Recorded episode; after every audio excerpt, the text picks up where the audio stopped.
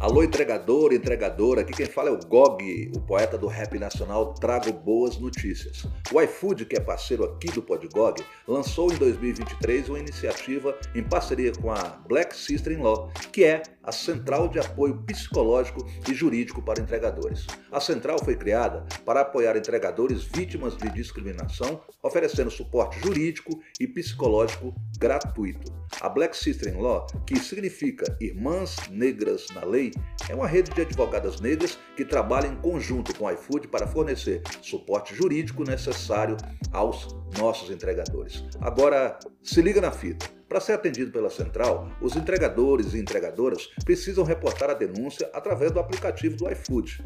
No app do entregador, basta clicar em Alerta de casos graves, na sequência Quero reportar um caso grave e colocar informações sobre todo o ocorrido. Isso é muito, muitíssimo importante. Após essa etapa, a equipe de segurança do iFood entrará em contato. Firmeza?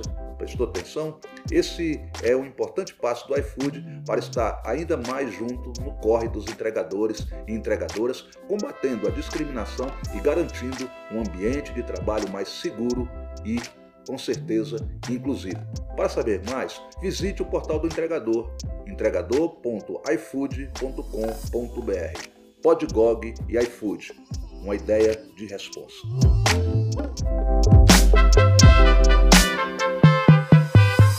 Salve time! GOG na voz, satisfação total estar tá aqui, mais a edição do Podgog. É, já quero contar para vocês das nossas redes sociais, Podgog espalha na rua, espalha na quebrada, onde você quiser, né? O território todo é nosso. Juntamente com minha parceira Jaqueline Fernandes. Salve, Jaque. Salve, salve. Tá certo, time. Olha só, hoje é um dia super especial aqui no Podgog. A gente recebe uma pessoa pela qual a gente tem muito carinho, respeito, não só como ser humano, mas também por uma arte que tomou conta do Brasil, certo? A gente está falando de Alexandre, Alexandre Carlos, Carlos. Roots. Certo, Alexandre, seja bem-vindo aqui ao Obrigado, Bug. Obrigado, Jaque. Satisfação. Meu primeiro podcast, né? Já Olha. tive alguns convites, mas do nosso amigo Gog e agora conhecendo a Jaque também, é um pedido irrecusável. Sou mais é, na minha, né? Mas não poderia é, deixar de vir é, ao seu podcast pela sua história, né? De, de enquanto compositor. Então, estou muito feliz de estar aqui com você e com a, com a Jaque também. Que responsa, hein? Primeiro. que responsa. Primeira, primeira vez ninguém esquece. É isso aí. E a gente. Vai ser ótimo, vai ser ótimo. A gente fica muito feliz pelo, por toda essa consideração por nós. A gente também está nessa primeira temporada do podcast e buscando trazer o melhor possível para as pessoas, pessoas que possam. É, a gente vive né, num momento em que a juventude, o Brasil, a casa que a gente quer ver bem, ela passa por algumas turbulências, né? Então, você não, não foi escolhido, não foi convidado por acaso de estar aqui. Muito feliz com você. E nós somos brasilienses, né, mano? Olha só. Pois é, Distrito Federal, né? Distrito Federal. Eu sou nascido aqui na cidade de Sobradinho. É, eu nasci no Cruzeiro, nascido e criado. Fui 13 anos de Cruzeiro Novo. Nasci no Santa Lúcia, aqui perto, né? Uhum. No final da Asa Sul.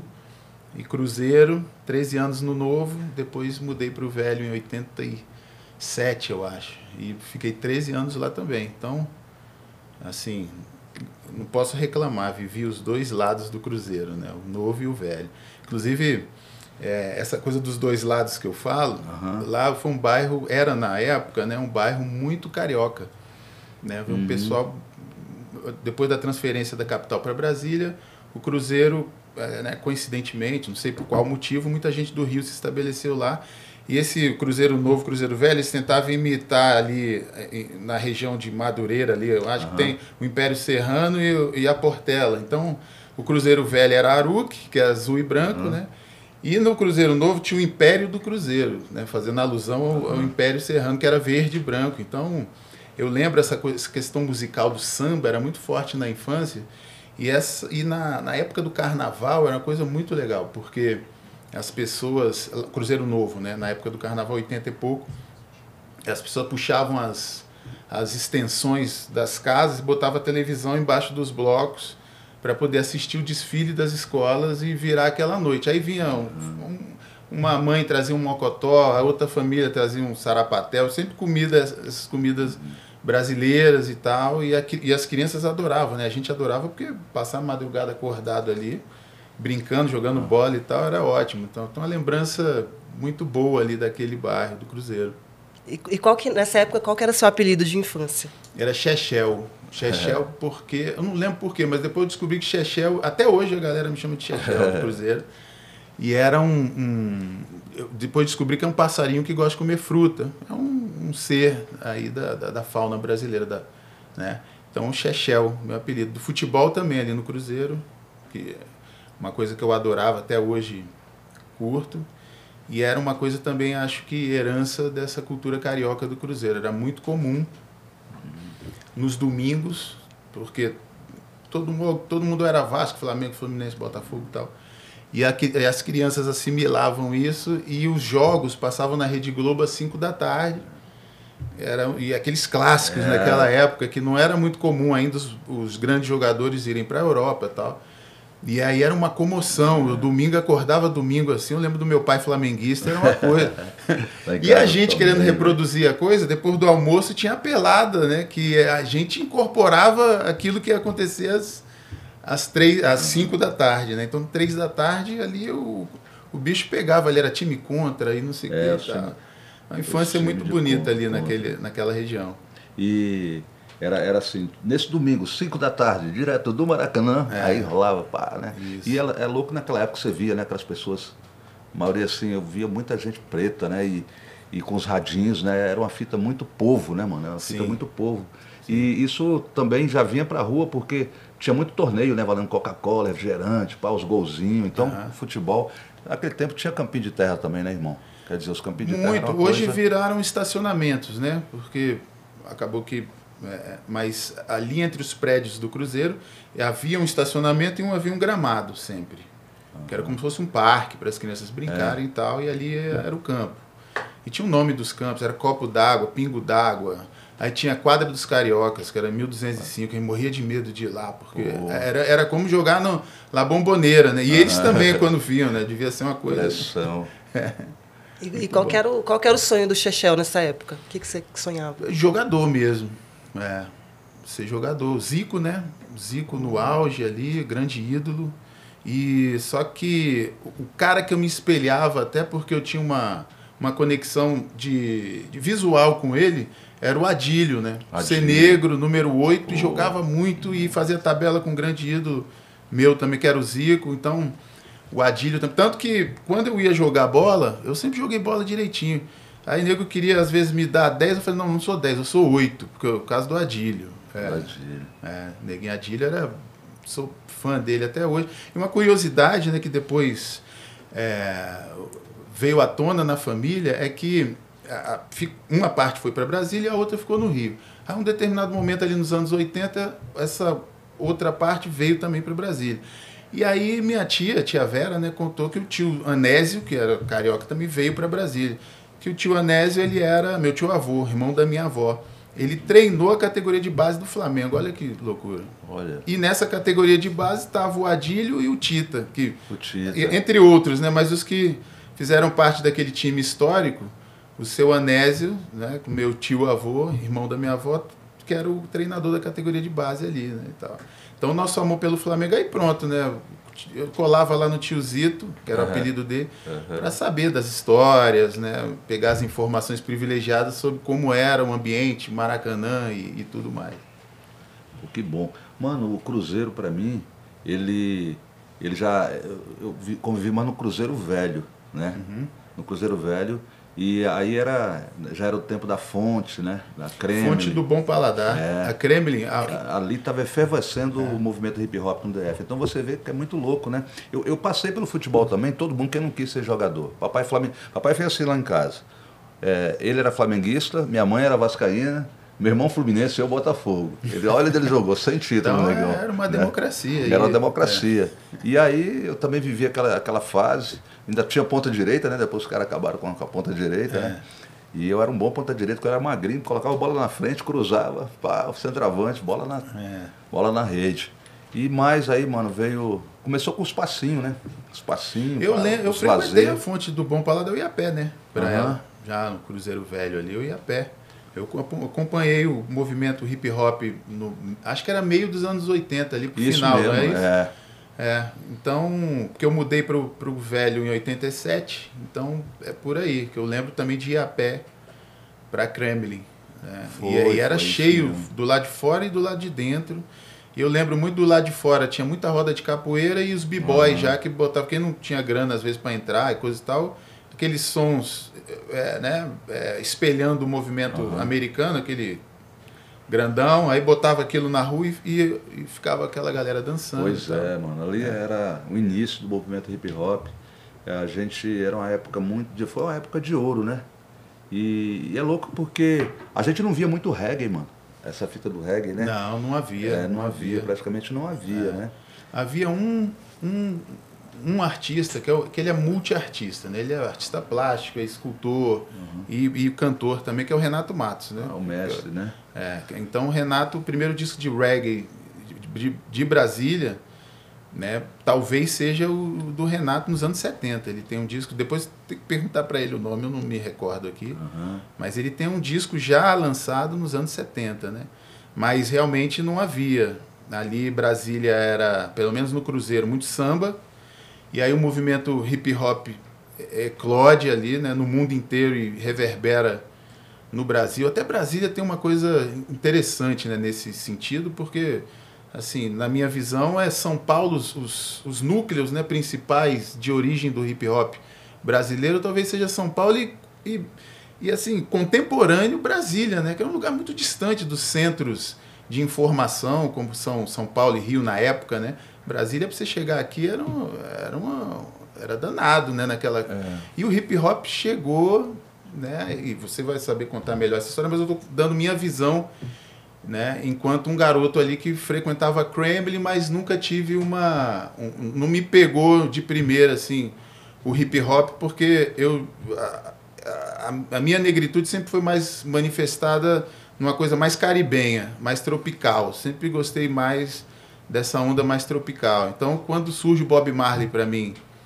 no, no começo dos anos 90, e só que ele surge um caribenho não caricato, né? Ele- ele- então ele não é aquele cara feliz e contente e, e que diante de todas as dificuldades e todo o racismo e tudo, e mesmo assim ele é feliz, aquela coisa caricata, né? O Bob Marley ele surge um cara caribenho, de praia, o tanto que Get Up Stand Up, para quem não sabe a letra, eu sei disso porque eu sou do reggae. Quantas vezes cantei canções de Bob Marley que tem letras de protesto, assim, só que é aquela onda mais caribenha. Get up, stand up, stand up. E o cara desavisado, ele tá ali tomando a caipirinha dele na praia, achando. que- Porque o reggae tem essa coisa, e a música do Bob Marley tem isso. Então, é, Brasília tem esse lado interessante né, de conexão com a música, porque é muito natural que os movimentos é, externos comecem em Rio e São Paulo, né? ainda mais naquela época. Sim. E Brasília vem o hip hop contemporâneo com São Paulo. E vem o rock brasiliense, o movimento punk que aconteceu nos anos 70 ali. Então reverbera em São Paulo muito também, o movimento punk em São Paulo, Ira e tudo mais. E ao mesmo tempo aqui, né, influenciado aqui pelas embaixadas, mais o plano piloto, porque era uma coisa que você tinha que importar discos e tudo mais, acredito eu, era muito criança. A história que os caras contam, né, que enfim, importavam aqueles discos do, do Joy Division e tudo mais. Então é interessante, né? E o reggae eu acho que tem esse lado também um pouco. Agora, na minha vida, o reggae, além de Bob Marley, tem uma história interessante que eu nunca contei. Opa, conta que é o nós. melhor amigo do meu pai. Meu pai era um cara certinho. Uhum. Tipo, quase um nerd, mas não aquele nerd da sessão da tarde, que, que sofria bullying, essas coisas. Era um cara que gostava de estudar. E eu peguei muito isso dele. E o melhor amigo dele já era um cara, como a gente, como eu poderia dizer, sei lá, um cara mais correria, assim, que era o Gilson. Já tinha um dreadlock e fumava beck já nos anos 70. E só que andava os dois, era um em carne e um diferente do outro. E ele, eu, sem saber o que era reggae, eu falava, pô, que, que é esse cara, esse sujeito? Ele chegava para mim, aí aquele cheiro de planta, eu, moleque, cheiro de planta, esse cara sempre tá cheirando planta. Não, e, e aí não sabia o que era e tal. E era a cultura reggae já, que também havia chegado em Brasília, mas não para mim, né, até o momento.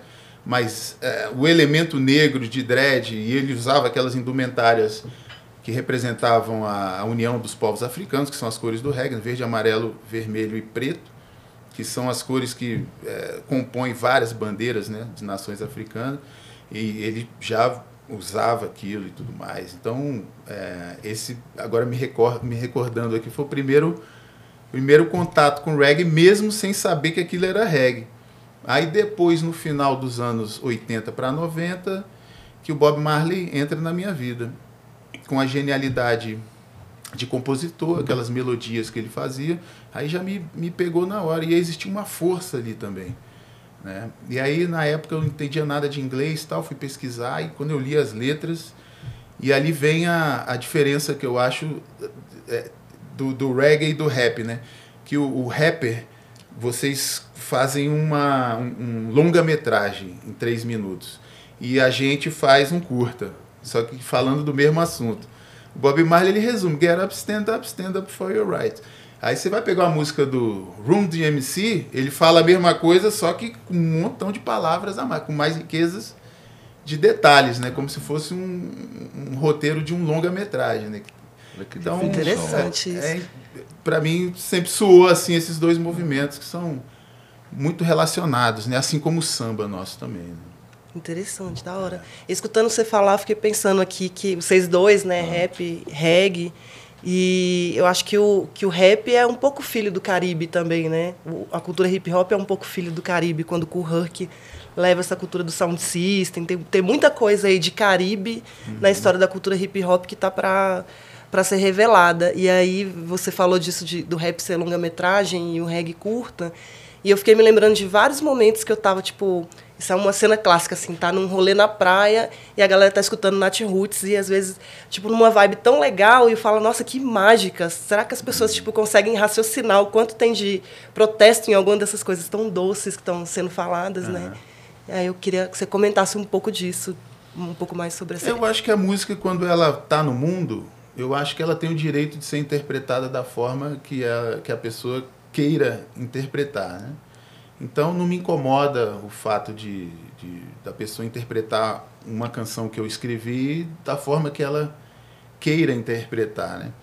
A, a mais notória assim dentro da minha história é Liberdade para dentro da cabeça, uhum. que eu, eu, na época que eu fiz Liberdade para dentro da cabeça é, eu já tinha fumado maconha, eu nunca fui um maconheiro pra caramba assim, né? E eu falo assim, é, a palavra maconheiro com maior naturalidade, sem é, nenhum medo de, ser, de estar sendo pejorativo, porque para mim eu tenho a consciência plena de que é um hábito africano, né? é um hábito muito legítimo e africano. É a, vamos dizer que é, é o recreativo africano. Como a gente tem o vinho, que é a droga recreativa europeia. E né, a interpretação no Brasil que os dois caminhos tomaram, a gente sabe, né? Porque que você tomar vinho, aí você vai para um lugar maravilhoso e toma um vinho, que é maravilhoso, que deveria ser também com essa cultura da cannabis, né, que vem crescendo e vem sendo desmistificada né, muito. Então, voltando à liberdade né, que, que eu fiz, a liberdade para dentro da cabeça, eu estou falando de libertar sua cabeça de preconceitos, né, Traz, trazer a liberdade para dentro e não vociferá-la de dentro para fora somente, que é importante também.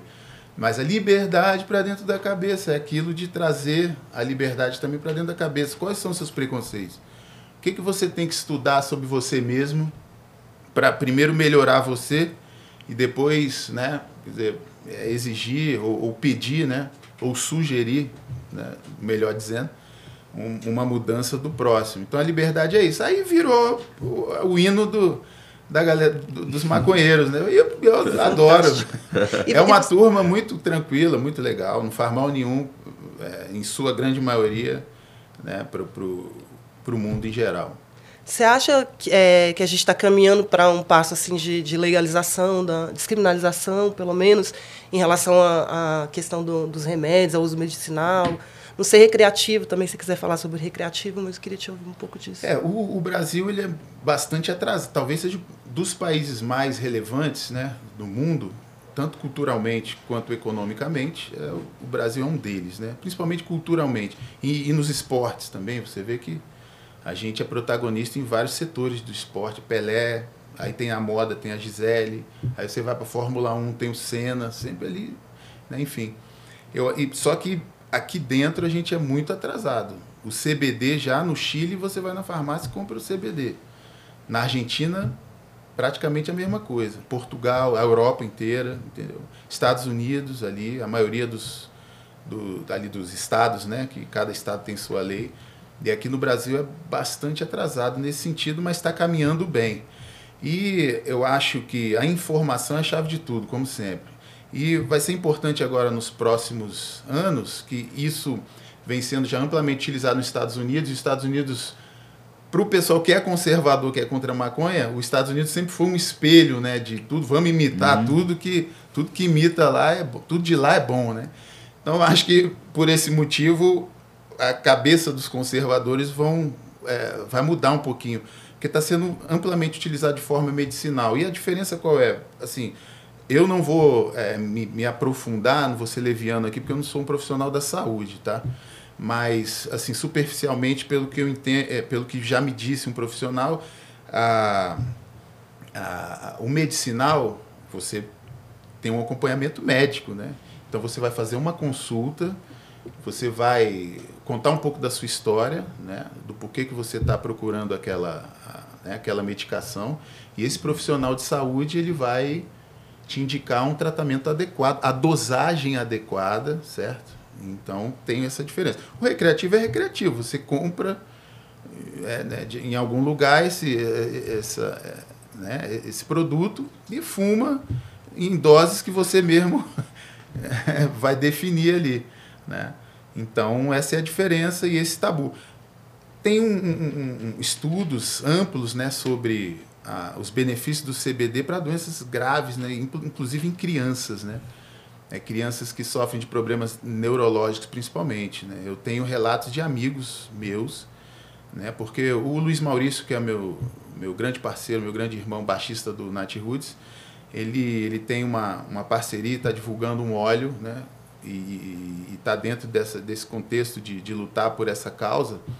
E ele me falou que o, o filho da irmã do nosso saxofonista tinha um filhinho, acho que é menino, que ele tinha alguns problemas é, neurológicos, até de não conseguia falar. Começou o tratamento, aí um período de tempo começou já a vociferar, é, já começou a balbuciar né, alguma coisa, já vê que esse tratamento já começou a revolucionar. E isso ele tomando vários remédios da medicina, da alopatia, né?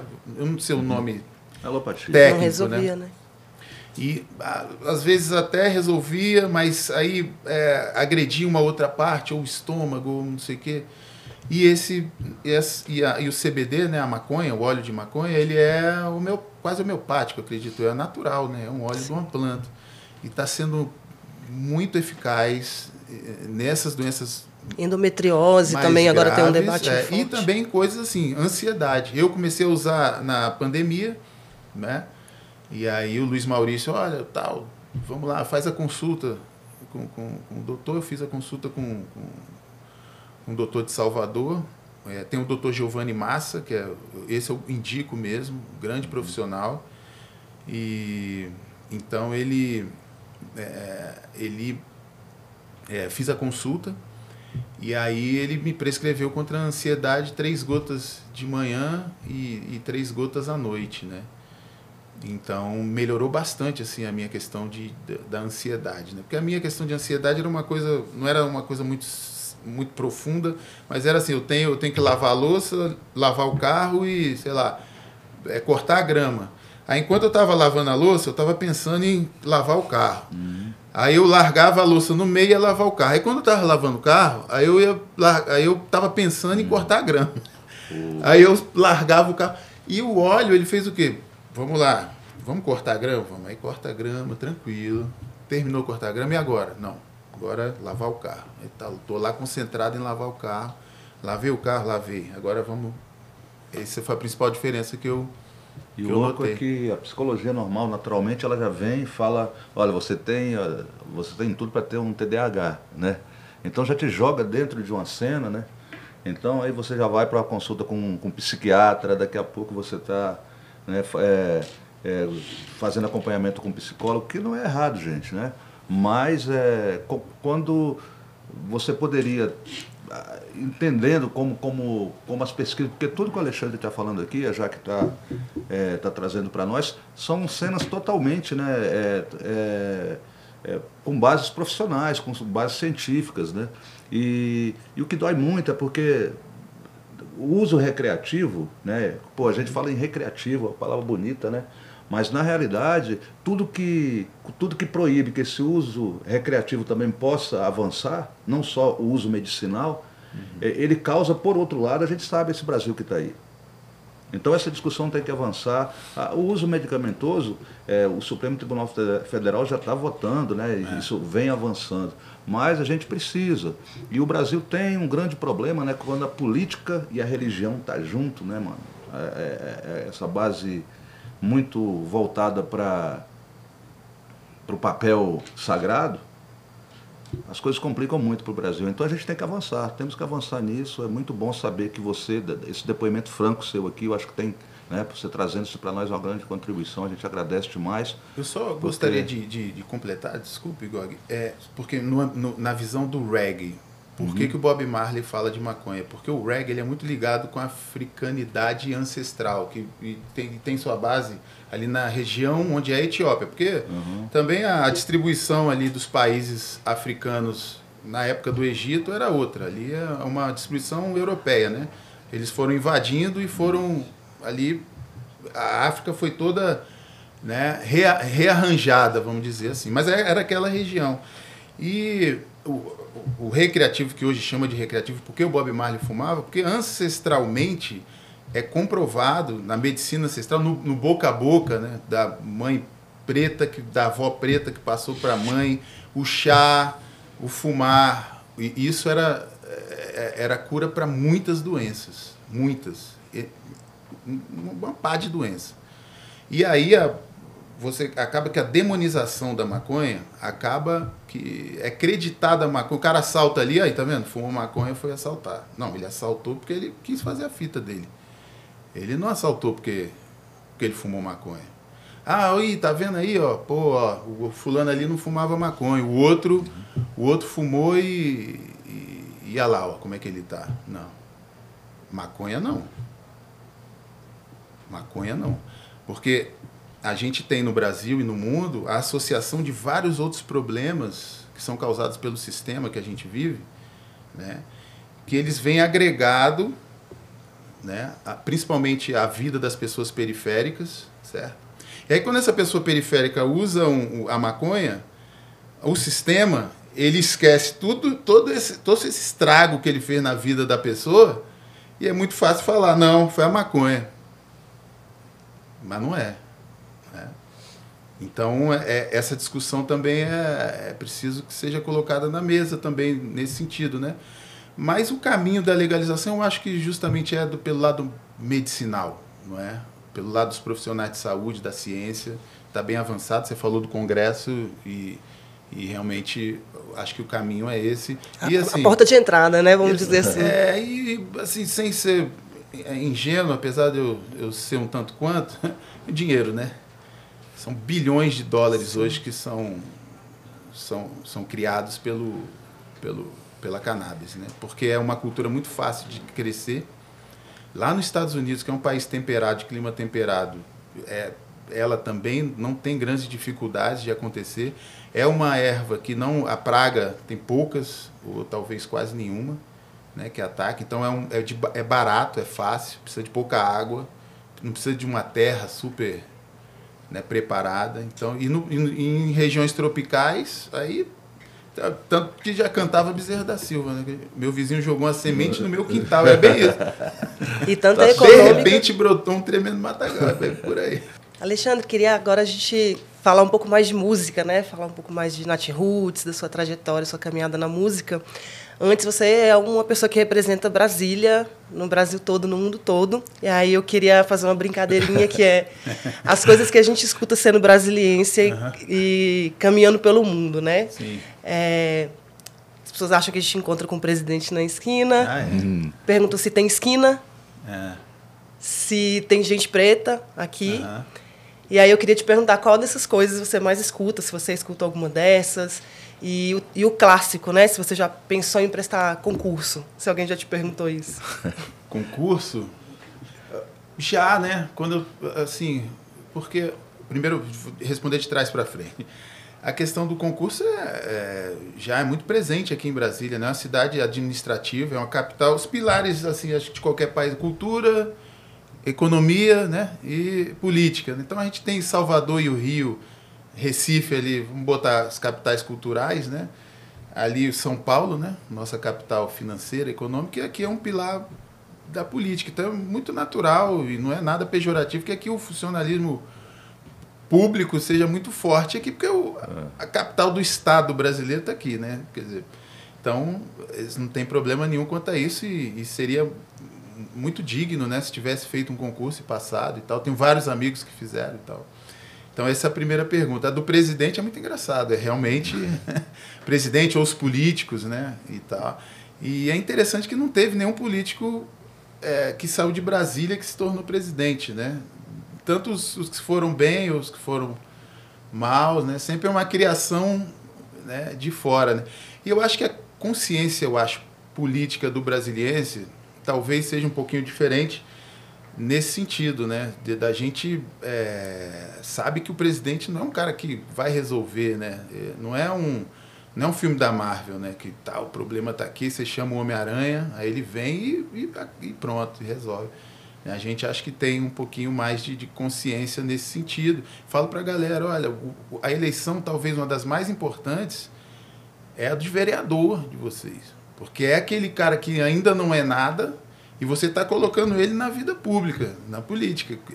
Eu nunca vi ninguém sair do nada e virar presidente. Né?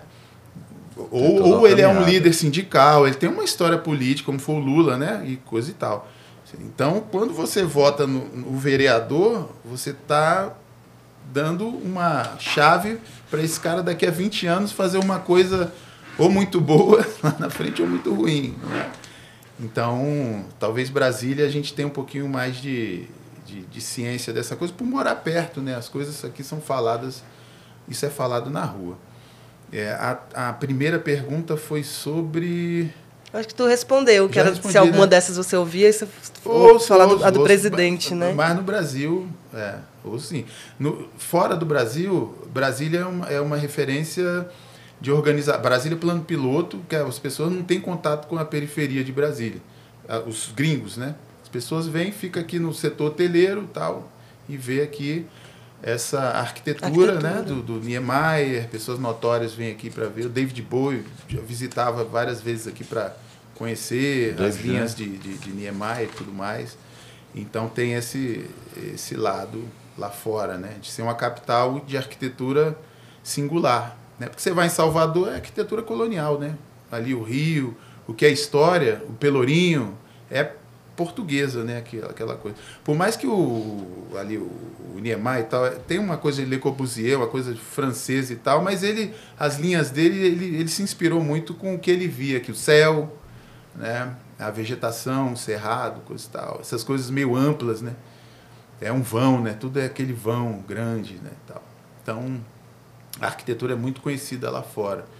É, musicalmente, ah, você perguntou de música, tem a gente é claro que nos ambientes, como não somos artistas que é, celebramos a música só através do entretenimento, que aí talvez você tenha até uma popularidade maior, porque é mais gostoso, né? Você assistir um clipe, o cara num iate e com, com as meninas, ou a menina com os meninos e tomando alguma coisa e tal, sem preocupação com nada. É um sonho, né, de todo mundo de viver uhum. esse momento. Claro que vai ter mais vinhos, essa coisa, do que um clipe do Gog falando das mazelas que tem que ser resolvido, uma coisa é, quer dizer, então, como a gente está dentro desse âmbito cultural, né, a gente reverbera a cultura através da música, e não só entretenimento também, mas não só. A gente é reconhecido lá fora, mas pode, pode não ser popularmente, mas é, o Nat Roots é muito respeitado em, em vários países. Para quem gosta de música, é como vem quando é como, como quando vem algum artista notório assim de fora e, e, vai tocar assim aqui em Brasília e a galera da música, da cultura, da arte, a galera que tá ligada, pô, fulano tá vindo aí. Você perguntar para alguém que desavisar, quem? Ah, não sei e tal. Mas essas pessoas conhecem. É mais ou menos assim que acontece. E a gente tem também o, o, o Hamilton, né? Que é muito respeitado lá fora também, que é daqui de Brasília. Né? É, o Hamilton, eu, eu fiz música com o Hamilton, aí ligava para o Hamilton para saber de alguma cena e falou, Gog, eu tô, tô na Índia. Ele é assim, é. Ele e o frango. O frango, é. é. Então, é, viajam três pessoas ali, viajam o mundo todo. Então, é muito louco. O Hamilton é uma referência nossa. E aí me vem uma coisa muito importante de Brasília, que é a escola de música, que eu acho que a gente tem que frisar muito, né? Porque a escola Exatamente. de música, ela, ela, ela fez com que Brasília seja um grande celeiro né, de, de músicas. Então, Isso. a gente tem essa grande referência nos nossos dois estilos, no rap e no reggae, né, a gente precisou, para chegar nesse ponto hoje de falar que somos profissionais da música tudo, a gente teve que ir para o divã, né, porque principalmente no rap, eu sei que o reggae passou por isso, mas eu falo assim, no, no, no rap, a gente passou por muita discriminação. As pessoas falavam que a gente não era nem música, né? O reggae, não sei se já nasceu como música, mas o rap era tudo menos música. Uhum. É quando eu fui tirar minha carteirinha da OAB, eu tive que cantar uma música popular brasileira, não podia cantar rap. Uhum. O DJ até pouco tempo não tinha uma ordem dos músicos do Brasil, ele não era considerado, considerado um profissional da música. Então é muito difícil, né? Quando você vê que o, o Estado constituído é, não te reconhece, mas a gente deu a volta por cima. Em questão, uma questão também que eu acho que a gente tem que lembrar é que é, eu, eu, sempre via, né, logo quando começou a caminhada assim, pô, nunca tinha show no centro de Brasília para nós, né? Era uma coisa muito distante. Então você via artistas de Brasília celebrando aquelas cenas. E, e hoje não, né? Hoje nós temos um espaço, um espaço que foi conquistado pela, pela classe cultural de Brasília, reunida, os fóruns, tudo que acontece. E aí eu descobri que, na realidade, se a gente não se organizar, o Estado não vai te respeitar. Né? Então, não adianta estar distante, não adianta só você ser um território afastado. É, nós estamos, tem que contar para vocês, nós estamos trabalhando junto, né, Alexandre? É. Temos música junto, disco agora que vem do GOG traz um som com a gente. Isso. É, e, e assim, o Alexandre foi um parceirão em abrir as portas zero neutro do estúdio dele para que a gente possa trabalhar. Isso eu acho que é uma fase legal, né, da gente se aproximar, não só como parceiro, mas como, como estilo musical, como mundo musical, né? Isso acho que a gente dá, traz um. Acho que essa coisa da, que gente, as pessoas falam politicamente muito de Brasília, a gente dá essa volta toda para falar que a música de Brasília tem toda essa referência também de estar tá junta, né? Sim. E essa, para mim, o, o mais é, importante que acontece de 15 anos para cá é esse, é esse entendimento que a periferia de Brasília é muito talentosa, né? E é esse espaço que é dado hoje que é dado porque foi conquistado, importante dizer. Né? E, e, e, é, eu acho muito interessante isso. E também, que eu estou achando interessante, na minha geração, a música que ditava o comportamento da juventude era o rock and roll. É. E era uma coisa. É, eu sempre gostei de rock. E, a, e, as bandas, aquelas bandas dos anos 70, Led Zeppelin, Jimi Hendrix. Oh. E até a, acho que era chamado New Wave, os movimentos londrinos, sempre gostei das músicas The de Londres. Cure, vai lá. É, The Cure. Meu irmão era fã de The Cure, aí Fate No More, essas coisas, tudo era através do Rafael e tal. Mas eu ia nas festas, né? Aqui no plano piloto, porque o Cruzeiro é quase uma Tijuca, né? É. Ali, você passou o túnel, você está na, na, na, Zona Norte, para a galera uhum. entender mais. Então, o Cruzeiro era um, é um bairro que é do lado do nosso túnel, seria o parque da cidade, você atravessava e ali. E, e meu pai e minha mãe sempre tiveram uma condição tranquila. É, felizmente, é, não, não sofria né, as mazelas que a gente costuma ouvir né, da população negra, né, mas infelizmente eu ainda tenho que dizer que eu era, fui uma exceção né, na minha geração. Então, e por isso eu estudei em escola particular e tal, tive muito contato com essa, com essa bolha branca, vamos dizer assim, porque eu era o único aluno do Objetivo em 1990. Eu, com 16 anos, entrei no Objetivo em 1989, fazer o primeiro ano do colegial. Eu era o único negro, não na minha sala, assim. Aí se, se eu, eu nem lembro, eu vou na contar escola. quatro pessoas negras, assim, que estudando na, naquele universo de alunos inteiros, né, ali. Então, para mim, assim, foi interessante também eu conviver dentro daquela bolha e ver o que a gente chamou de pro, progressistas e conservadores. Né? Para mim, eu não tenho, desde sempre, eu caiu essa coisa, esse muro que existe das pessoas pretas periféricas com as brancas e das brancas com as pessoas pretas periféricas, porque eu convivi lá dentro, né? E eu vi que o Brasil é um outro Brasil lá dentro, mas ao mesmo tempo é, não é essa coisa tão é, sul dos Estados Unidos, como você, como algumas pessoas entendem, não é?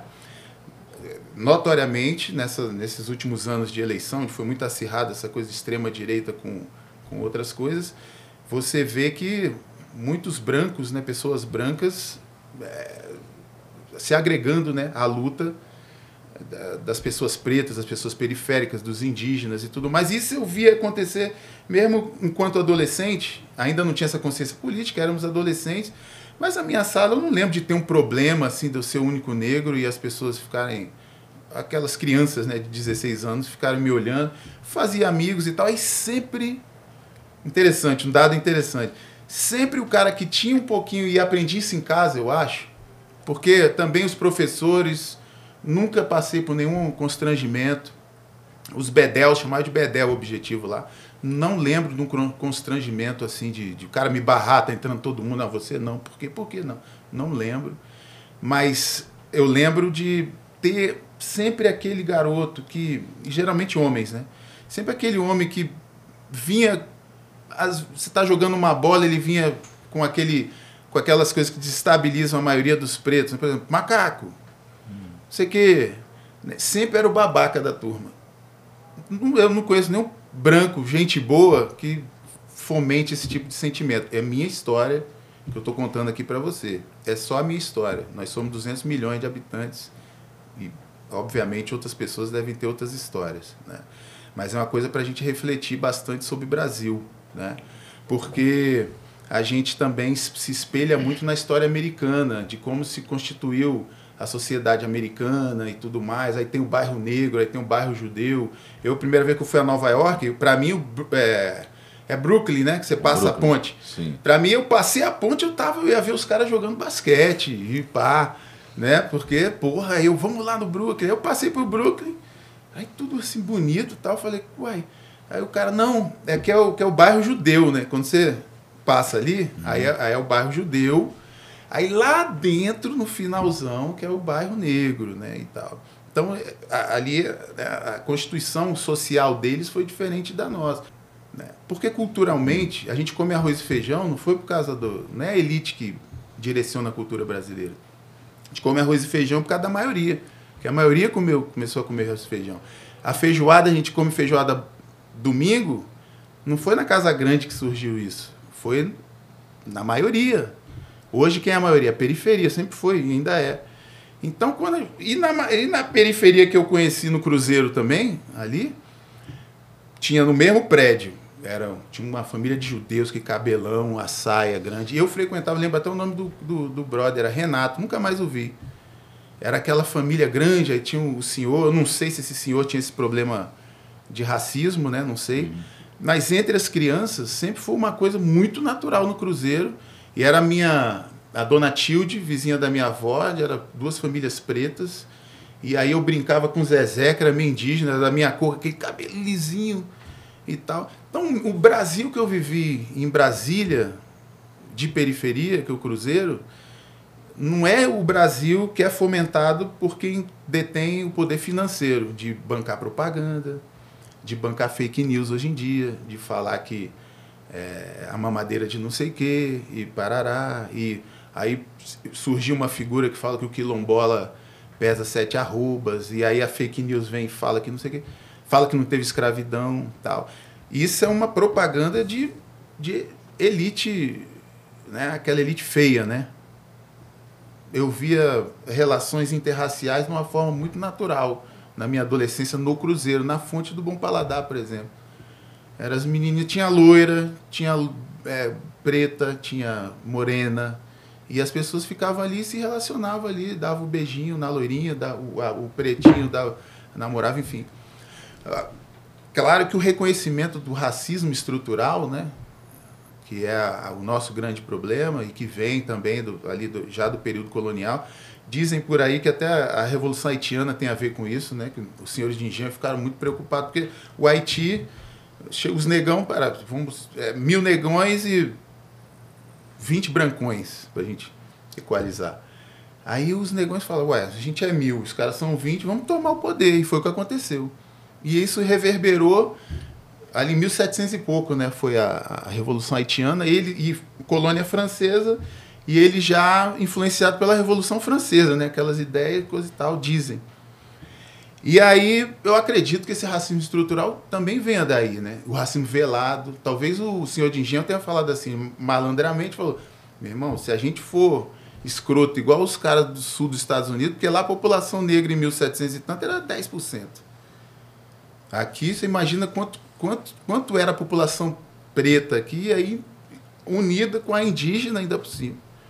Se esses caras se rebelarem aqui, então, o racismo estrutural talvez seja a nossa grande, o nosso grande desafio.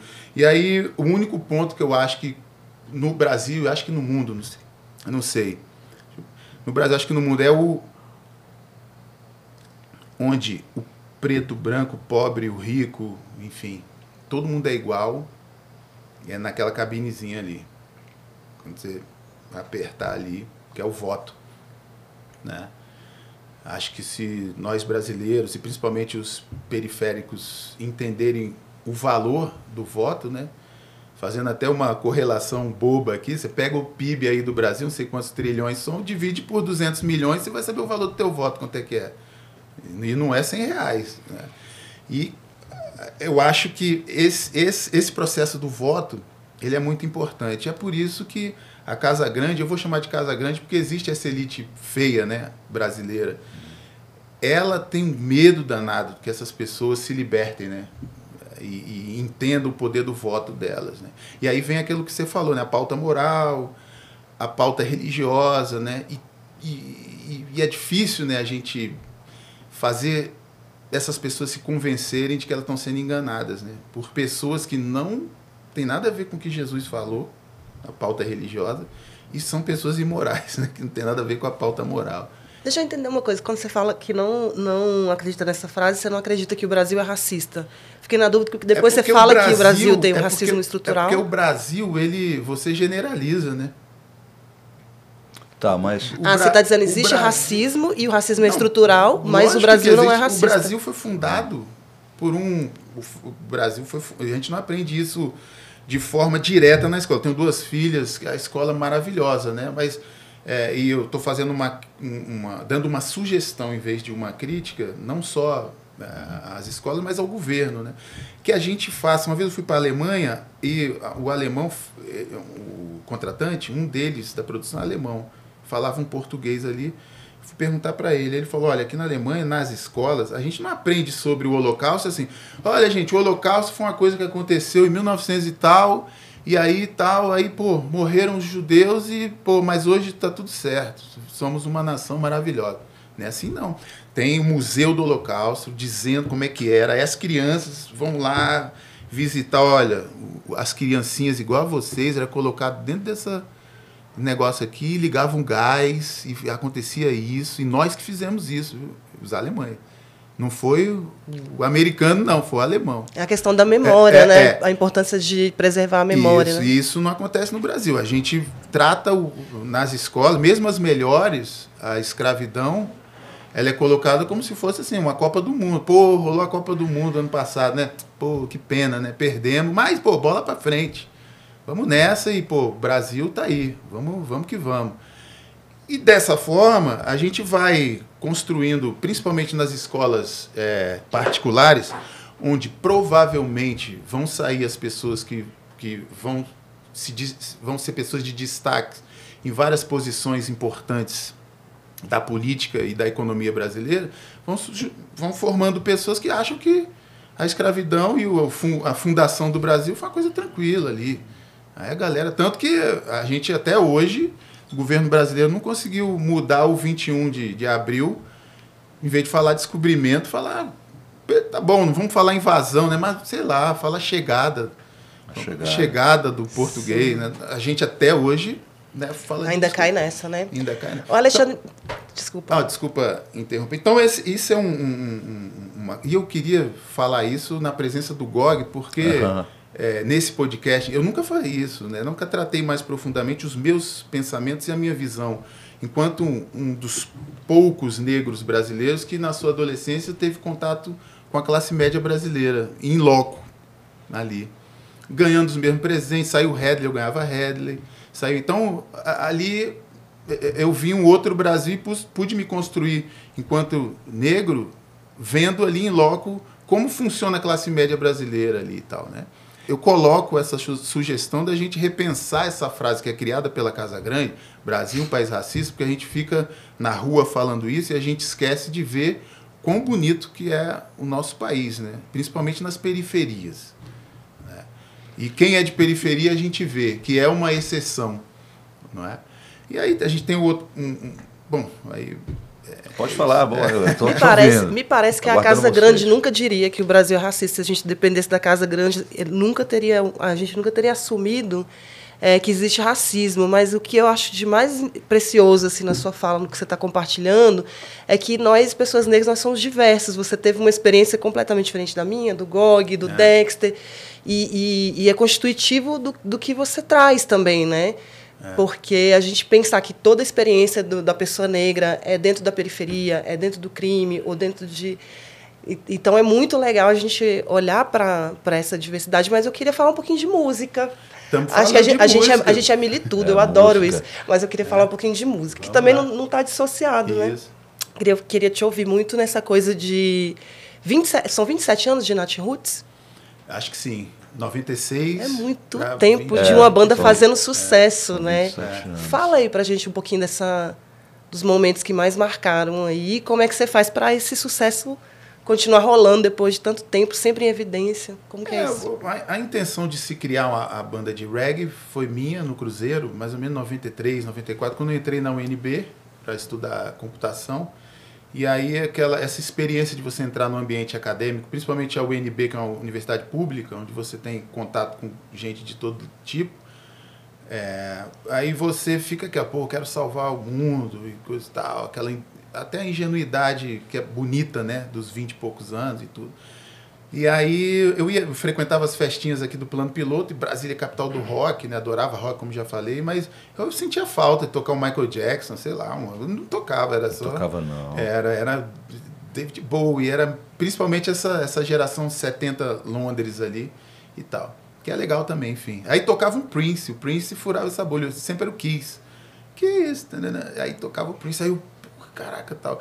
Aí eu falei, pô, eu tenho que fazer um. Então vou fazer isso. Né? Quer dizer, aí encontrei o Bob Marley nos, em 1990 e em 93 comecei a compor algumas coisas. Já é, tocava, Alexandre?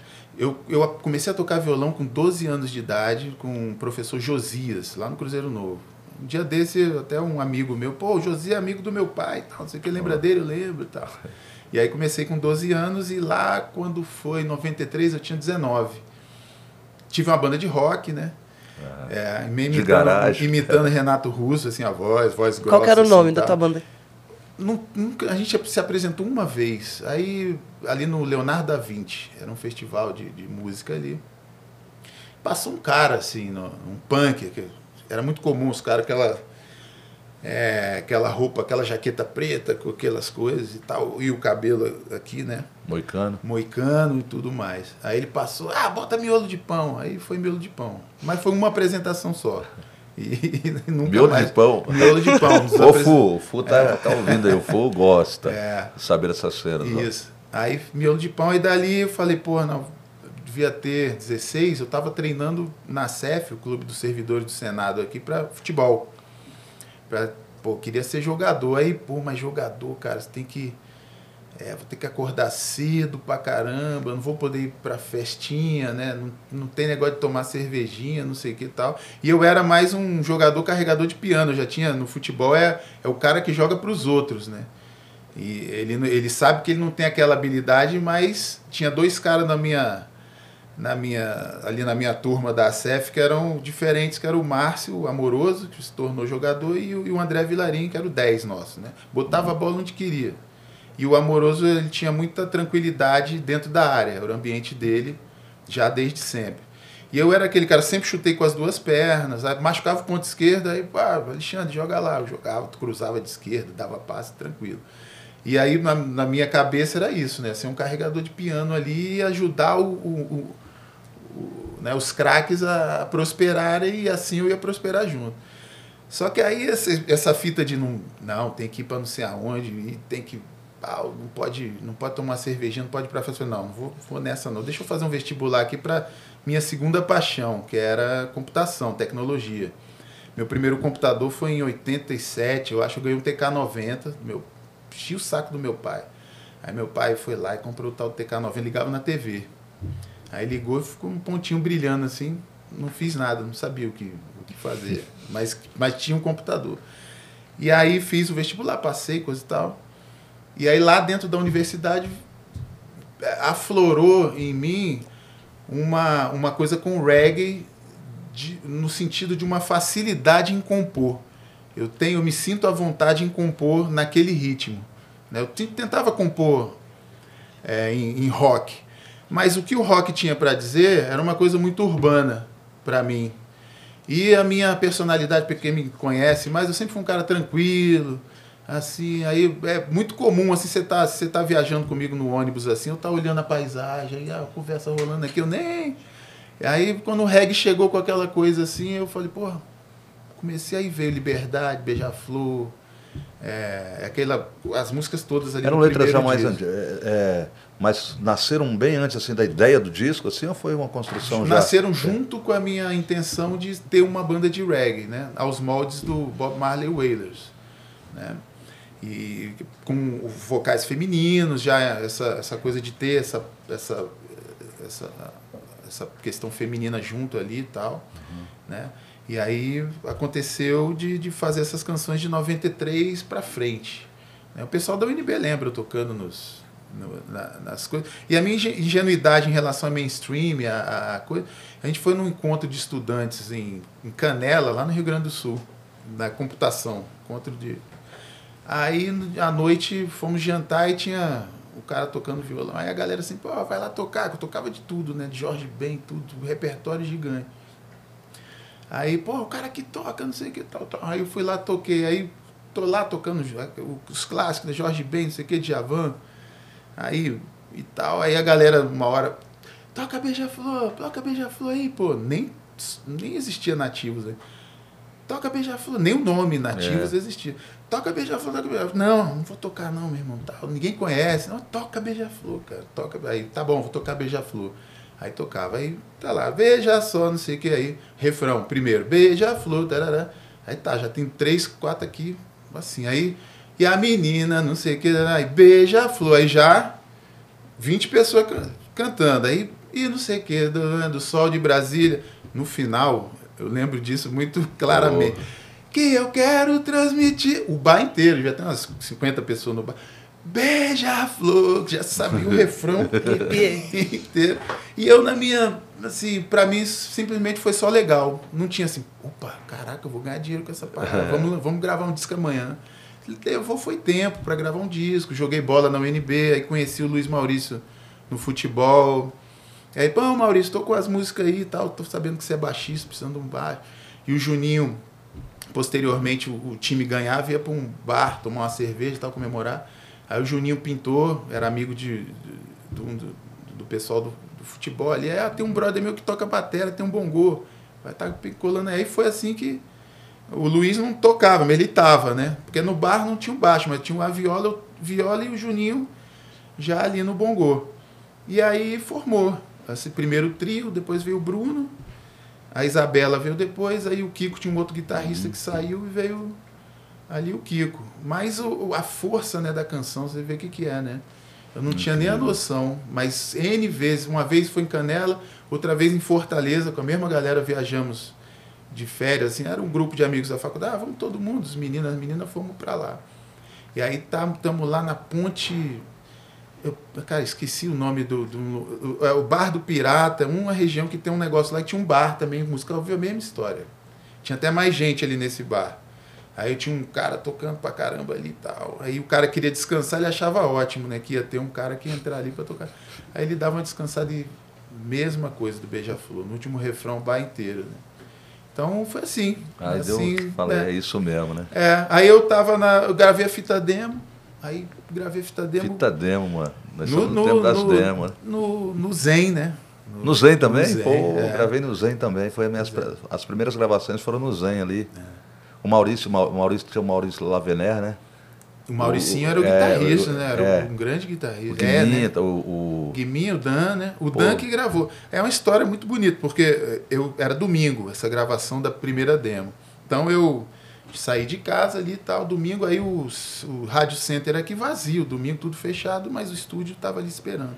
Aí eu subi, coisa e tal. Aí cheguei, tinha ninguém, né? Aí eu cheguei, cheguei, fui, fui entrando, fui entrando, aí tinha um cara mexendo na mesa, assim garoto, né? Bem mais garoto que eu, já tinha 22 ali.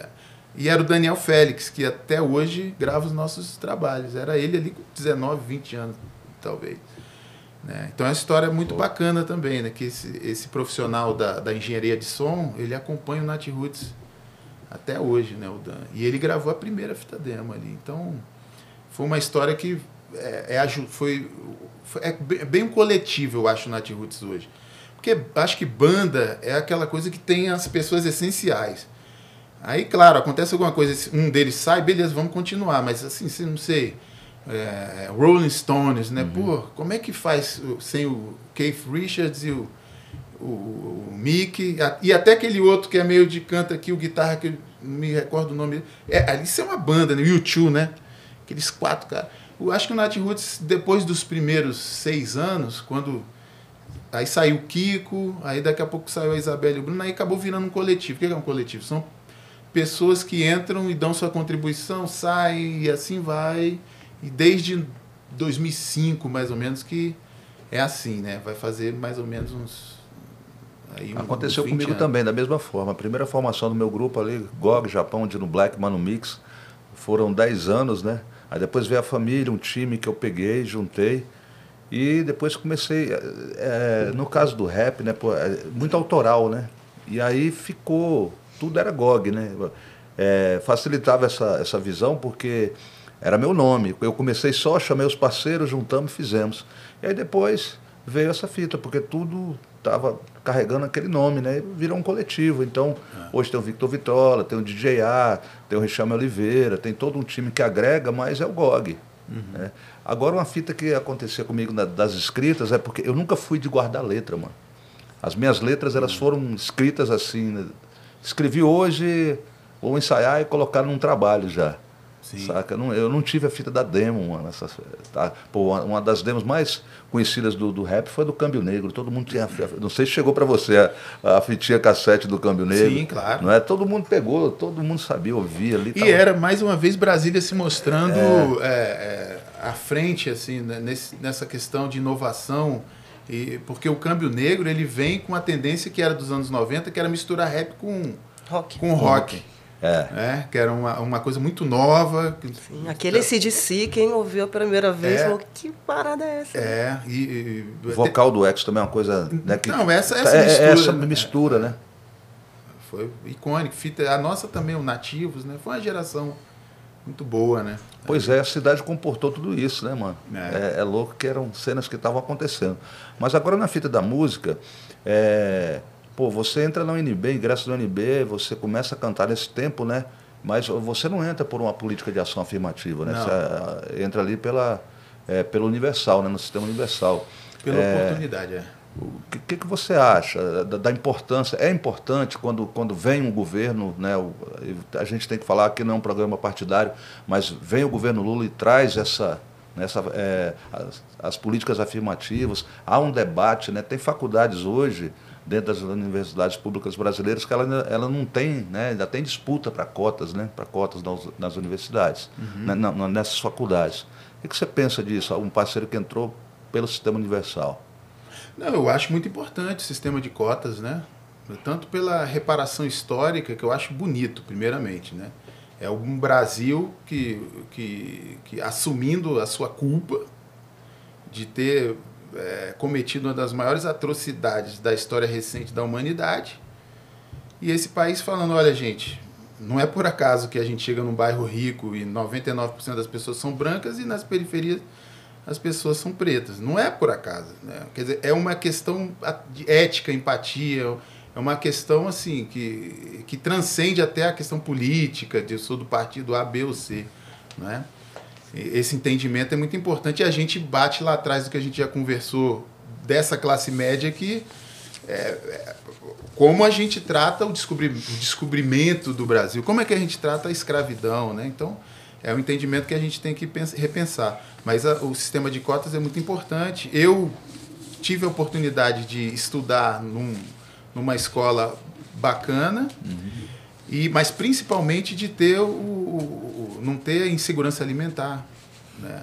Num, morar numa área de risco, onde se eu chegasse de madrugada eu poderia é, chegar tranquilo. Né? E a área de risco a gente tem que entender que não é só do, do bandido, né? Felizmente o sistema, através do mal policial, às vezes também ele é um risco né, para pessoa periférica nessa. O mal policial nessa, nessa jogada. E que não acontece nos bairros economicamente melhores. Né? Essa ação desses mal policiais são bem menores, né? ou quase inexistentes aqui no Lago Sul, ou para a galera de São Paulo entender, ou no Morumbi né? e tal. E essas ações são menores né? do que em, na periferia. E então, a questão da oportunidade que eu tive, eu me igualei simplesmente em, em relação a, a, a, como eu cheguei para fazer o vestibular, as pessoas brancas que, que fizeram, que também quando eu fui fazer, entrei na sala da UNB, também eu era o único preto ali, né? Então é. é uma coisa bem natural que a cota, ela, é, pra, na minha visão, ela é feita para melhorar o país. Né? Então é um sentimento, desculpa dizer isso, mas um pouco mesquinho, né? De você entender que 200 reais que você vai dar para uma pessoa periférica ali para ela comprar, fazer uma feira e fazer uma, as sopas durante alguns dias, você está mexendo com a economia do Brasil, sendo que a gente sabe e eu sei porque eu vivi aqui dentro do plano piloto que 200 reais é uma conta tranquila que o nego paga aí de bar, de bar e de restaurante. Né? Então, é, é por isso, desculpe novamente, mas utilizar essa, esse termo mesquinho, né? É, é né? A gente está falando de uma coisa muito séria, né? Então, tudo bem, não estou falando que é direito, você tem que ser de esquerda. Né? Mas esse ponto, né, é, é realmente... Está acima disso, né? É. E, é, assim, essa coisa é, do entendimento né, do Brasil, coisa do, do, do, do do liberal, aí o, o, estatal e não sei o que e tal. Eu também conheci, convivi com a coisa de muitos empresários. Quando você vive e estuda no objetivo, você cresce num meio onde tem gente que é rica ali, está estudando ali com você e hoje são empresários, né, coisa e tal. E eu não vejo nenhum desses empresários que são muito é, é, é bem-sucedidos, né, empresas milionárias e até bilionárias, eles pegarem esse recurso um bilhão. Aí você pega 100 milhões só. Você só vai ficar com 900 milhões, tá? Para viver. Você pegar. Você já, você já viu algum empresário pegar 100 milhões e investir na Ceilândia? Não, não tem. Então não existe esse papo de que tem que a iniciativa privada é a solução do país porque vai vai gerar emprego tal, porque é um emprego subserviente. É uma é uma é quase que uma extensão da escravidão, só que de carteira assinada que você não está proporcionando oportunidade para aquela pessoa. Você está dando um salário mínimo para aquela pessoa e ela vai viver naquele salário mínimo para sempre. Vai voltar para o bairro dela em condições ruins de, de ônibus, de, de segurança, de estrutura no próprio bairro. Né? Então esse papo que o Estado tá, que não pode, que não sei o quê, pá, isso é na Noruega, né? Que, pô, a, defende, a então, saúde está beleza. Você defende então o Estado mais forte é, essa é a política hoje do governo Lula que está no seu Sim, terceiro mandato. Inclusive, assim, o que você é. acha de um, um, terceiro mandato de um governo, entre aspas, de esquerda, progressista?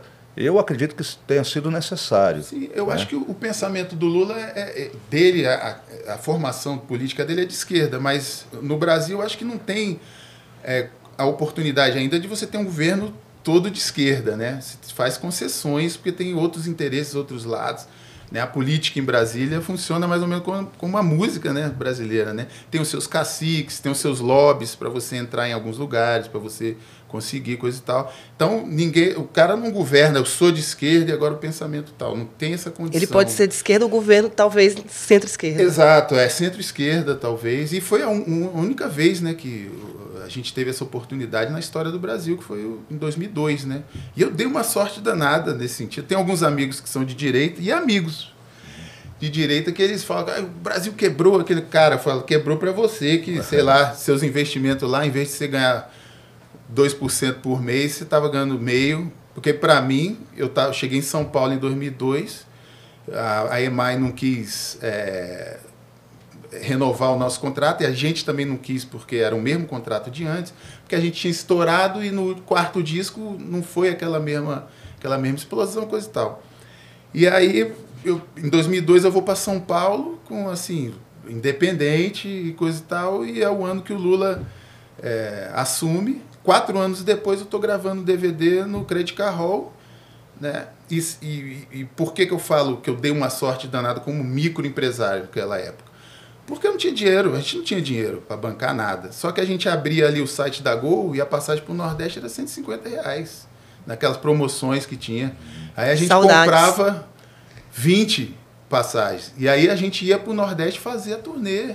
E aí a banda acontecia, o emprego gerava e a, a música te apresentava o nosso trabalho. Se fosse agora passagem para o Nordeste mil reais, ia ficar lá em São Paulo. Ah, parece que vem as passagens de 200 reais agora aí, né? Tá esse debate aí. Eu, eu tinha me que ferrado, hein? Não, talvez nem existiria o Nat Roots e muitas bandas. Muitas e, bandas. E muitas, falando de o bandas, direito né? à cidade é uma, é uma discussão hoje, né, atual, e passa por isso, né? Então, por exemplo, nós estamos aqui, o Podgog. A gente quer entrevistar gente de outros estados, mas é difícil você trazer até os estúdios aqui exatamente por esse impedimento que dá. Tá? Uhum. E agora, lembrando, né, você falou de 2002, quando a gente tem né, é, a posse do presidente Lula pela, no seu primeiro mandato, é, uma coisa que marcou bastante para mim foi assim fortaleceu muito a minha é, a minha sabe a minha base de falar, olha, sou um parceiro realmente de esquerda, a negritude é o meu primeiro pilar, mas está no espectro da esquerda é algo importante, uhum. foi que foi o primeiro presidente na história do Brasil a começar as suas visitas internacionais pelo continente africano. Então isso foi é. muito, sabe, é, é, as cotas são super importantes, traz para nós, mas essa simbologia de colocar os países africanos, né, de trazer a África não como um país, né, muita gente pensava que a África era um país, que era as savanas na África são apenas 30%, né? Uhum. Então, quando você conhece um continente que tem, uns, que, que tem é, a, força, né, um bilhão de habitantes, na, um sétimo da população mundial, é, eu acho que tem que ter coragem, sabe? Quem tem, quem tem coragem, de, de verdade, como, como diz meu parceiro Gaspar do, dos África Brasil.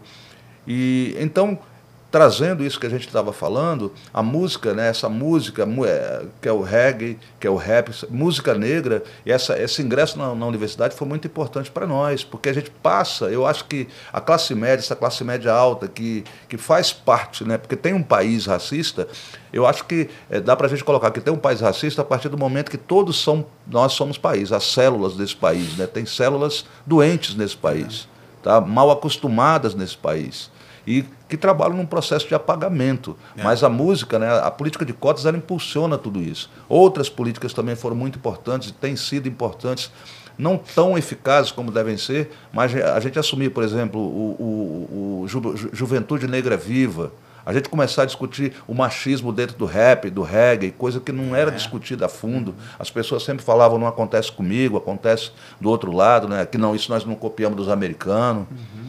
Então, é, a música, eu acho que foi o maior impulsionador, impulsionador, junto com a política pública que vem sendo instaurada desde o início do século XXI e que pôde pavimentar para a gente estar tá aqui falando é, até de empreendedorismo, olha só. Muito, muito, assertivo isso aí, porque essa política pública, até a, antes dela, a onda do negro era sobreviver. Então a gente não tinha nem um espaço muito para pensar em outras coisas, era sobrevivente.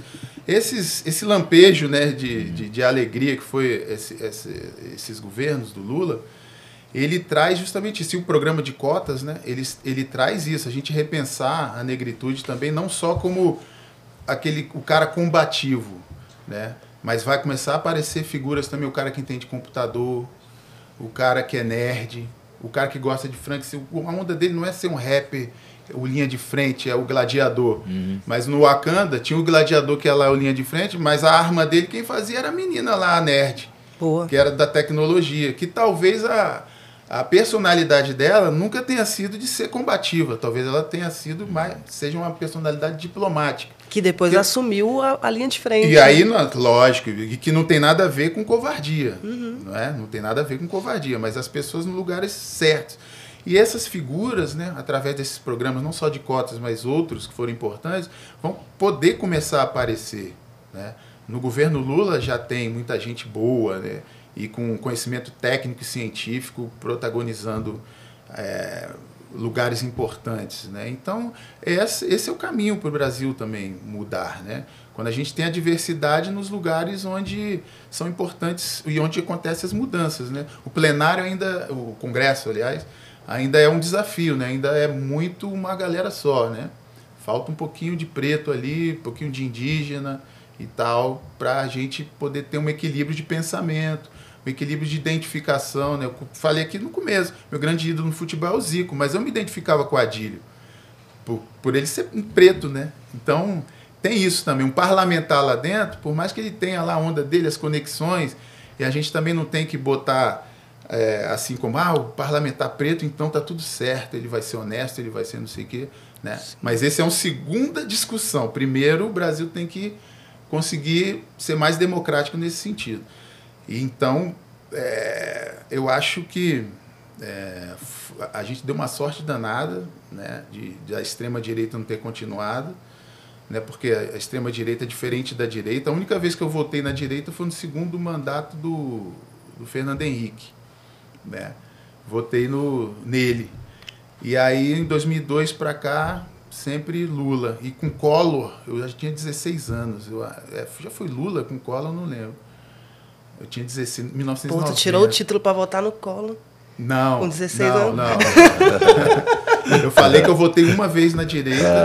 É. E assim, é aquilo, né? Eu conheço muitas pessoas que têm, têm uma, um pensamento mais de direita e que não são escrotas, né? Então, naquele é, tempo. A questão, desculpa a palavra aí, né? A questão, aliás, essa palavra escrota está no nosso cerne cerebral né, muito pelos últimos anos, né, que a gente naturalizou muito o xingamento, a, a falta de educação, né, até ali, né, quer dizer, e eu fiz isso agora, né, não era uma coisa muito natural. Você num programa que vai para a internet, você mas a gente está em um casa. Xingamento. Não, eu sei. A gente está é, em casa. A mas, gente... mas só foi importante eu falar isso porque é, o Brasil precisa sair dessa, dessa nuvem, né? Eu vou aproveitar aqui essa pausa para a gente ir para esse momento. Explica aí, Gog. Então, um momento tranquilo em que a gente faz uma brincadeira com o meu chapéu. O chapéu é um, um símbolo que eu acabei adotando e ficou pro Gog, né? Uhum. Então eu falo para as pessoas, para os moleques assim, ó, oh, mano, só escreva as letras se tiver com chapéu, porque senão tá tudo na cuca, né? Uhum. E, e, a gente traz aqui um quadro bem rapidinho para você falar sobre alguns temas aqui, discorrer sobre alguns temas Opa. que vai, vão ser sorteados. Opa! Tá aí. Vamos lá. Vai, são 10 papeizinhos, aí tu vai. Eu vou escolher? Tu vai escolher três, você pode pegar um por vez. E aí você é. vai falar em 30 segundos alguma coisa sobre esse, Beleza. esse tema. Ó. Pega um aí. Então, esse aqui, ó. E aí pra nós. Espiritualidade. Eita. É a base da, do reggae, né? É a base da, do que o reggae prega, né?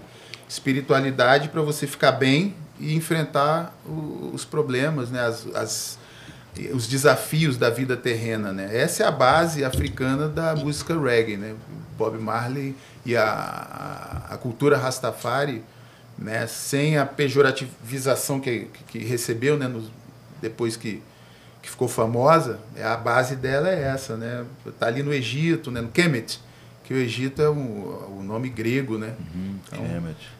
E aí é isso, espiritualidade, liberdade dentro da cabeça, é a base da música do Nat Roots, né? Nossa, essa pergunta. Ela caiu ontem também. Ela caiu no último, na última gravação também, mas providencial que era para você porque tu respondeu assim, né? Já estava na na ponta da língua. Guardada, vamos ver, vamos ver se eu dou sorte mente, de novo. Tava na pegar cabeça. Uma... Redes sociais, isso aí. Ué, redes sociais para mim, elas assim, ela sempre existiu, né? A imprensa desde sempre né? Existe sempre, desde sempre, Maquiavel, né? Aquele cara que, que as pessoas contratavam ele lá nas cortes, na, lá na, na nobreza italiana, contratavam ele porque ele tinha a mãe de fazer os lobbies e te inserir na corte, né? Para virar um nome. Sociais, Já né? era meio que essa coisa. Ele era um influencer. E aí, é, só que agora é, ficou democrático, né? E, a, e então a democracia, ela, quando ela fere o direito do próximo, né, ela tem que ser vigiada, né? Então acho que esse é o perigo atual, assim, né?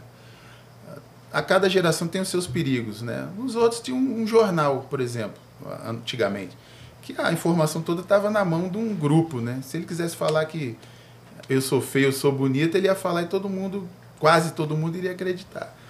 Agora está na mão de cada um. Né? Então, acho que esse é o perigo né, que a gente está vivendo, mas eu acho que mais uma vez a humanidade vai se adequar e vai seguir em frente. Daqui a pouco vai aparecer outra ferramenta, porque essa, essas tecnologias, né, eu lembro, a época que eu estudava, era uma, é uma coisa exponencial né, a, o crescimento.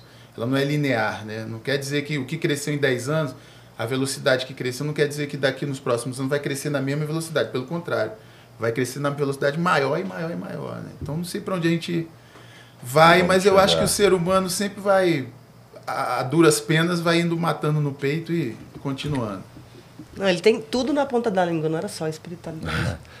Vamos na última. O Gog me mandou isso aí antes. É. Vocês estão vendo, né? Tava tudo Tava combinado, é? só eu que não sabia. Ah. Utopia. Utopia. Esse não, eu gosto. Eu, eu não sei eu, é, assim, o, a definição é, correta, não sei se o correto é o nome também, né? Mas no meu entendimento, utopia tem a ver com sonho, não?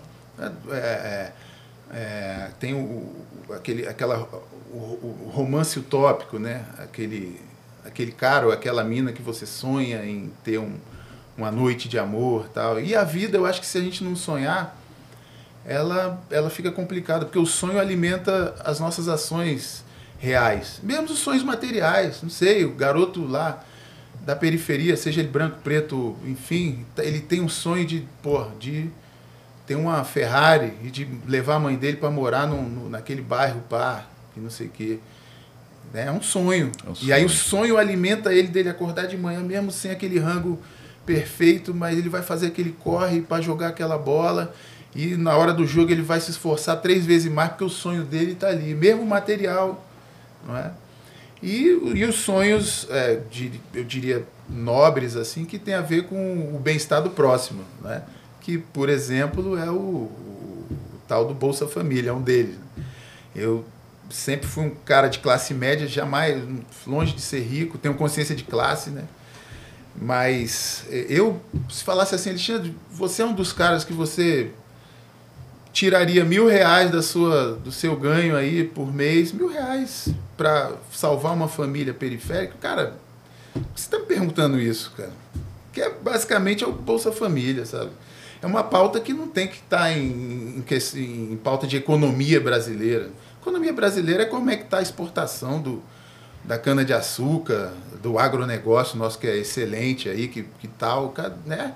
Que poderia ser poderia ter sido melhor utilizado durante a pandemia, por exemplo, um plano do governo federal de comprar, não é pedir para o cara do agronegócio dar alimentos que ele, que ele gastou para fazer, comprar esse alimento e distribuir de um, num preço ou até de graça né, para a população, naquele período onde ninguém poderia trabalhar, todo mundo...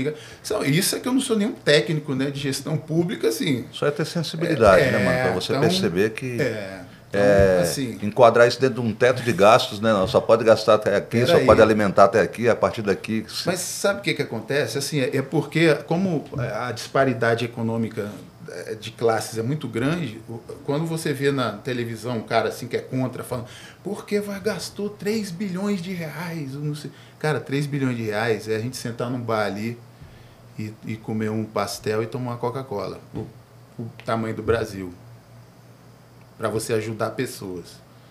É isso. Né? Diante de um PIB brasileiro. Né?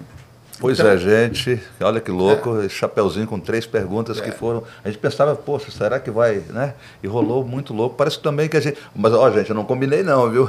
Eu não mostrei o papelzinho para ele, Já não. Já estava assim, claro. ó. E... Mas é muito bom. Eu acho que isso passa muito da sensibilidade da pessoa, é. de perceber. A gente, eu acho que o Brasil tem que mais, ser mais perceber mais, se amar. Eu acho que esse país que não é racista, esse Brasil não racista, né? É uma necessidade de todos nós, inclusive para que os racistas vão viver melhor se eles não vomitarem isso, né? É, a todo momento, porque adoece, né? Sabe, tem tanta gente doente, né? Doente socialmente, doente racialmente. A gente, é, eu acho que a gente falar que tem dó dessas pessoas é, um, é uma palavra bem, já é um, sabe, sentir dó de alguém, né? Eu sinto, eu, meu sentimento é de dó, é de desprezo por essas pessoas, mas na mesma hora é, a gente não vai parar na, na missão de tirar isso dessas pessoas. Eu acho que não dá oportunidade, pelo menos de um diálogo, é algo também que não faz parte da gente, porque nós que já fomos tão machucados, o que a gente é, queria a todo momento era uma possibilidade de falar. Né? E o racismo ele é uma construção, não é? Não é uma coisa que nasce inerente do ser humano. A Crianças não nascem más. É, a nossa música fala é, disso. Crianças, crianças não, não, nascem, racistas. racistas. É, crianças não nascem más, aprende, aprendem o que a gente ensina, não é? Então, essa desconstrução que tem que haver. Porque todo, atrás de toda construção é, macabra, existe algum tirano e o seu grupo querendo lucrar, se sempre é, é, é a grana, lucrar com isso. Né? Porque os governos tiranos, o Hitler fugiu. Né? Porque o, você vê no filme, o gladiador, não sei o quê, o cara lá com a honra dele que defendia uma parada. Aí quando o bicho pegou e tava ele os parceiros dele, eu vou aconteceu morrer esses dias aqui, acho que foi num país aqui da América aqui, Latina, é. aconteceu desse jeito também. Então, Fugiram. Né? É. Não passaram a faixa, foi é. louco. Então, essas pessoas precisariam perceber, né? Esse tipo de coisa, né? Eu não sei se vão perceber. Pois é. Gente, vocês estão no Podgog, aqui pode, troca de ideia, saca linha de frente, na bolinha do zóio, daquele jeito que a gente, a gente sempre, é, ao longo de 30 anos de caminhada, né? Eu sou um, um fruto primeiro desse Podgog, porque foi lá, né? No, no comecinho do hip hop, quando a Jaque vem, se une, toda essa equipe maravilhosa que está aqui, vocês não estão vendo, mas tem muita gente aqui, e a gente se propõe a, a fazer algo que realmente possa trazer isso que o Alexandre está colocando. A gente possa dizer e, e, e, poder confirmar que a gente vive num país melhor, num país mais justo, num país em que as pessoas não são racistas, preconceituosas, mas a gente é linha de frente, né, Alexandre? Agradeço, você procura, busca o Podgog nas redes sociais, no arroba, arroba Podgog. Tá em certo. todas as redes Podgog. Gog, já que foi um momento muito importante, muito bom estar com vocês, muito bom trocar essa ideia com o Alexandre Carlos. Obrigado, Alexandre, parceiraço. Obrigado, Obrigado. por tudo, por essa cena. Obrigado, Jaque. Por estar Obrigado. com nós aqui. Vamos juntar aqui, que fica mais bonito ainda quando vai Bota o punho. Esse aqui, aí. ó. Ah, é nós. Depois de nós, é nós. Isso aí. Bacana. Obrigado, foi um prazer estar aqui com vocês, é, discutindo e sugerindo, né? Eu gosto dessa palavra, sugerir, né?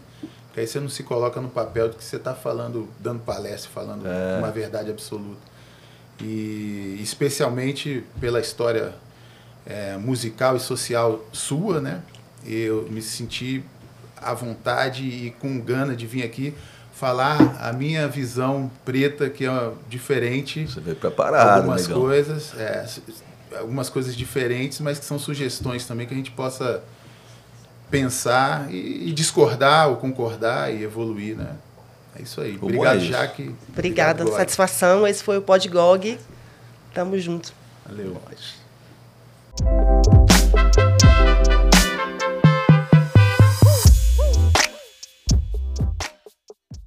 Alô, entregador, entregadora, aqui quem fala é o Gog, o poeta do rap nacional Trago Boas Notícias. O iFood, que é parceiro aqui do Podgog, lançou em 2023 uma iniciativa em parceria com a Black Sister in Law, que é a Central de Apoio Psicológico e Jurídico para Entregadores. A central foi criada para apoiar entregadores vítimas de discriminação, oferecendo suporte jurídico e psicológico gratuito. A Black Sister in Law, que significa Irmãs Negras na Lei, é uma rede de advogadas negras que trabalha em conjunto com o iFood para fornecer suporte jurídico necessário aos nossos entregadores. Agora, se liga na fita. Para ser atendido pela central, os entregadores e entregadoras precisam reportar a denúncia através do aplicativo do iFood. No app do entregador, basta clicar em Alerta de Casos Graves Na sequência, quero reportar um caso grave e colocar informações sobre todo o ocorrido. Isso é muito, muitíssimo importante. Após essa etapa, a equipe de segurança do iFood entrará em contato. Firmeza? Prestou atenção? Esse é um importante passo do iFood para estar ainda mais junto no corre dos entregadores e entregadoras, combatendo a discriminação e garantindo um ambiente de trabalho mais seguro e, com certeza, inclusivo. Para saber mais, visite o portal do entregador, entregador.ifood.com.br. Podgog e iFood, uma ideia de resposta.